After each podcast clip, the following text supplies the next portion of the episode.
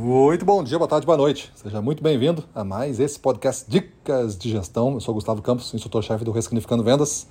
E o tema de hoje é pare de receber críticas construtivas de quem não construiu nada. Às vezes esse nosso grupo de influência primária, os que estão mais perto do nosso e dentro do nosso círculo de confiança, porque a gente permite isso, não construiu nada do que a gente quer construir. Você tem um sonho e nenhum dessas pessoas, ou muito, ou uma grande parte dessas pessoas que estão dentro desse seu ciclo íntimo de influência, não construiu nada parecido. E você não questiona isso e fica questionando eles e pedindo conselhos do que você pode fazer ainda. Então, a ideia de hoje é você realmente é, ter uma consciência melhor para quem você pede críticas construtivas ou conselhos. Porque se a pessoa que você pensa bem, né, uma questão bem, bem lógica aqui, né, ela não tem uma grande realização na vida, ela não foi na estrada que você quer estar e de, pretende chegar no futuro num ponto determinado por esta estrada, por que, que ela vai ser a pessoa que vai lhe dar algumas críticas construtivas sobre a sua performance, sobre o seu desempenho? Você às vezes tem que obedecer ou pelo menos receber formalmente críticas construtivas de um gestor. Se você for vendedor e está me ouvindo.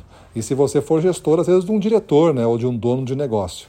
Se for um dono de negócio, o negócio empregou você, ele já fez, é, um, tem um grande mérito que é ter construído o negócio e chegado nesse ponto que está, a ponto de conseguir pagar o seu salário. Mas se for um diretor que chegou agora e não tem nenhuma experiência no seu segmento e também não tem muita coisa para contribuir com a experiência que ele traz, é, críticas construtivas deles eu não sei o quanto que vai ter de valor. Porque se nós estamos indo na estrada A para chegar no destino B e ele nunca surfou essa estrada e nunca chegou em nada parecido com B, por que dar-lhe ouvidos? Ah, porque ele é meu chefe. Então tá, então você vai formalmente ouvir a crítica, mas não precisa necessariamente é, seguir o que está ali, desde que você não se feche totalmente para a ideia de melhoria. Você, alguém, é, você deveria estar ouvindo. E você só tem que colocar esse alguém dentro do seu ciclo de confiança que realmente andou em estradas semelhantes ou, melhor ainda, está à sua frente na estrada que você quer estar.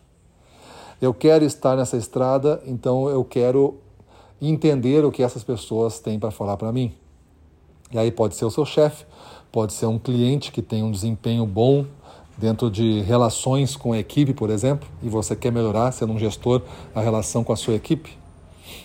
Então você pode ouvir pessoas que não necessariamente são iguais a você, trabalham na mesma empresa, mas você pode receber críticas construtivas de quem já andou nessa estrada. E aí está a grande o mistério da aceleração da performance, né? Quem faz parte desse seu círculo íntimo de confiança? Íntimo aqui não é relacionamento pessoal com ninguém, não. Íntimo é mais próximo de você. Você permite profissionalmente é, ouvir mais as pessoas e principalmente porque ela está dentro de um ciclo, ela ela atinge você mais no núcleo da sua mente ali. Você tende a agir sem muito questionamento a partir de uma colocação de uma dessas pessoas. Se uma dessas pessoas fala não faz porque é arriscado, vai ter muito mais peso ela dizer do que talvez aquela, aquele amigo distante lá que ele falou uma vez para não fazer porque era muito arriscado. Então, esse é o segredo de a gente acelerar. Ter pessoas que vão nós fazer críticas construtivas, feedbacks, nós dar conselhos, nós dar mentoria, mas que realmente estão à nossa frente ou já passaram pela estrada que a gente quer passar. Beleza? Então é isso aí. Vamos para cima deles, questione-se dentro do seu ciclo quem você permite que ele faça críticas construtivas. Maravilha? Para cima deles.